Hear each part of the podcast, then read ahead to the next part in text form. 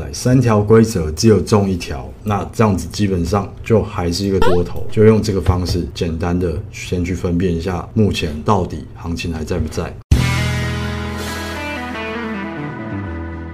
什么是一二三法则？那先给大家看一下这三条简单的规则叫做什么？第一条叫做突破趋势线，那第二条叫做价格不再创新高，那前低被跌破，就是一个行情这样走上去的时候，那你就会发现说，开始在这边盘整之后，你就会注意到有一个前低嘛。OK，我们先把这三个规则先稍微记一下：突破趋势线，不再创新高，前低被跌破。好，先把这三条记起来。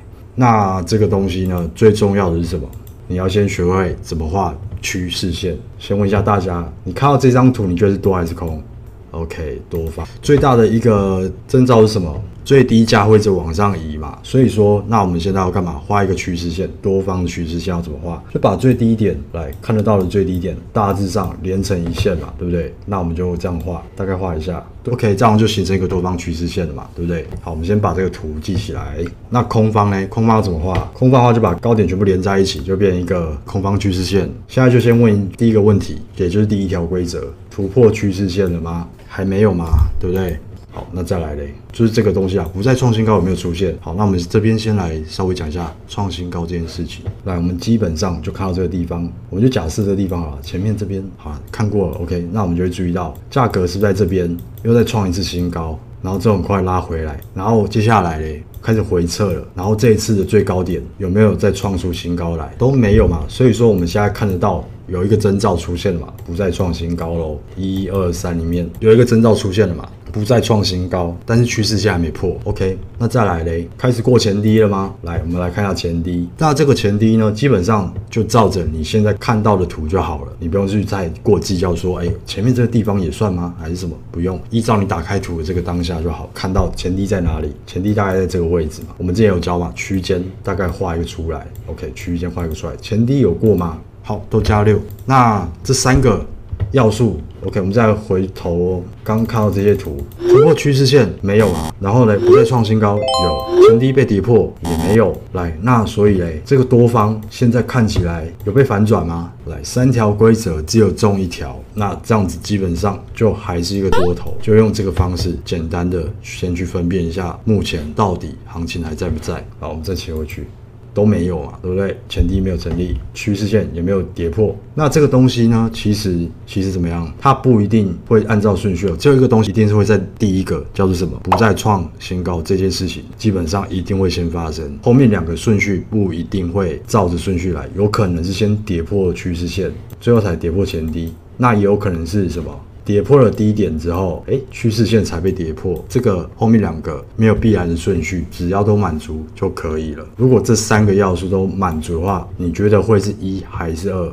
来，前提是以哪一根为主？我觉得以你现在打开图看到的这个低点来看就好了。在你还没有审慎的把区间给画出来之前，我们就先看前低，就是看你目前看到前面的最低点。反弹之后，这样子不再创新高之后的前面这个低点，这样可以理解吗？不再创新高这个东西出现之后的前面的最低点，那这个东西可长可短，反正基本上就以你看到一个东西来来看啊。如果你当下看到这个地方的话，那其实这前提就过了嘛，对不对？那这个地方你就看到，哎，短期内的一二三就被你抓到了。那如果说我们现在看到这个东西的话，那基本上我们就是先判断这里，以你当下先看到的东西为主。我们常常讲一句话，一二三这个东西。出现的话，三条规则都出来的话，我们不会直接讲说行情要开始反转了，我们会更愿意怎么样去说它只是怎样多头趋势现在在趋缓。如果就平常都有在接触的话，就会注意到这件事情。价格假设我们这边没看到创了一个高之后嘞，哎不再创高往下跌了。结果嘞，最后还是继续往上面创高嘛，对不对？所以说你现在当下看到的这个东西，你可能看到这样子，但是它没有一个决定性的往下反转，那这样子都还算是多头，所以我们更愿意去说它是一个。多头趋缓的状况，所以基本上是一啊，不会是二，不会是二。那二的话，我们待会讲到底要怎么判别，说二什么时候开始，什么时候空头才开始。前面这边都已经有给大家一个简单的范例，就是说，来价格不再创高，哎，结果嘞，结果最后价格还是继续往上走了嘛，对不对？来，这就只是说什么不再创新高，OK。假设啊，我们这边看到不再创新高，甚至这边不再创新高，没有？仔细看的话，其实是不再创新高的。来，开始过前低也满足了，对不对？那趋势线有没有？那我不知道。假设我这样画有，那这样一二三都满足了，是不是？那为什么行情却没转空呢？为什么这三个要素都满足，为什么没有转空？那前低也是一个重点。来，你新创出来的前低必须要有一个新的低点再去取代它，这样才会真正的去反转它。我们接下来就要讲到第二个法则嘛。二 B 到底要怎么发生呢？来，就是你注意到行情哦，这样子往上拉，拉上去，结果很快就被扯下来的时候，你可能在这边设一个高点。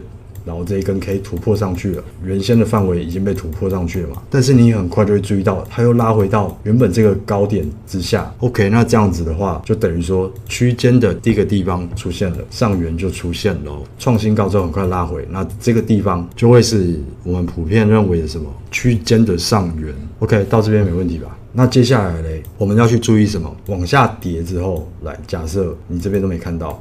你就直接看到这边的，然后结果它在这边开始反弹，跑出去了，然后嘞就跟上面照抄一样，跑出去，很快又跑进来，来低点被过过去，很快又被拉回来，站回前低，前低被站回来，那这个地方嘞就可以简单的界定来说是一个什么大致的区间的下缘，这个地方我们就把它定义成区间的上下缘。我们所谓区间就是什么价格最常晃来晃去的地方嘛，那多出来的地方我们都会说它是一个什么？突破，那我们最主要就是要把突破全部过滤掉。那接下来我们下一个观察重点是什么？价格有没有在创新高嘛？对不对？那我们在这边就注意到了，不再创新高，不再创新高，这个地方它没有再想办法再创出一个新高了嘛？所以说，来以这个地方来说，这个地方跟这个地方跑出来都是假突破喽。那我们就可以找出第一个 breakout。那我们同时也发现了一二三其中一个要素不再创新高，是以这个地方相对来说的不再创新高。出现了，那前低嘞，前低就是我们今天发现的，来这个假突破的地方，前低有了，最后嘞，趋势线一样，原先的趋势线留着它，好，我们就去注意到了。OK，这三个要素基本上我们就在这边等它满足了。那满足了之后嘞，最重要的关头就还是这个区间了，所以我才会说区间你一定要先把它界定清楚。那这张图就非常的刚好，你在跌破区间，刚好也是跌破什么趋势线这个地方，这个是比较有点刚好的情况出现了。那我们现在到底要判别什么？它跌破了这边之后，哎，就会出现多方趋缓了，但我们还不太确定它到底是不是转空，对不对？这边一旦跌破，我们就会发现说，哎，是不是多方开始真的？真的好像不太行了，但是我们又不确定趋势是不是真的真的怎么样，真的拜拜了，我们要开始反转去做空了。那现在蓝色这个地方来，就给大家一个最简单粗暴的指引啊，就是破了之后我们要干嘛？确定这个东西最后是回不到原先这个区间内的。最大最大的原则就是不再创新高，这件事情也不要发生。然后最后嘞，刚刚那个同学有讲到，再创新的低点破了之后再拉回，最后再创出新的低点来，那这样子我们就可以看得出来这是什么一个真的突破。那这个时候嘞要干嘛？做多还是做空？没错，那就是做空嘛。那当然有些人也会很。激进的去做，在这边发现破位就赶快去做空，这样子可能也是没问题。我们刚刚有讲到一个重点嘛，就是不再创新高这件事情很重要。所以说，要是你在第一个地方很快的直接去做空的话，那你的止损位一定是在哪里？前面的假突破位突破了之后，这个地方就会是你一个相对来说应该要止损的位置。这个图啊，其实常常大家都会犯了一些中途中的错啊。那其中一个比较经典是什么？你做了下去之后，没等到它真的确立。突破之前，它可能又回来区间了。可是你守的不够高点，你可能只守在这个区间的一半，甚至是这个区间里面一些不太重要的压力之类的，它一过了，然后你就直接你就直接拉走。应该要守在哪里？最基本最基本完整的话，要守在原先的假突破这个地方。它真的被站上去创出新高的时候，就是你该认输的时候，大概是这样子。OK。请问要用这法则，是不是建议一定有趋势线的时段来做？可以拉趋势线出来？是的，可以，可以。可是其实呢，一分 K 还是月线，其实都可以画，只是你很快就会发现好用不好用了。其实不管怎么样都可以用，只是你会发现，在越短时区，你可能会注意到很多趋势反转、再反转、再反转的问题出现。那如果趋势一直狂反转的话，那就代表说这个地方是什么？没有趋势，还是？在一个更大的趋势之间的消化中，没有趋势还是其实有趋势？对啊，基本上加四嘛，对不对？所以我们一直说，你看东西一定要从大的看起，可以但不推荐，因为你不知道你什么时候会去撞墙。基本上原则上就是从大的先去看方向。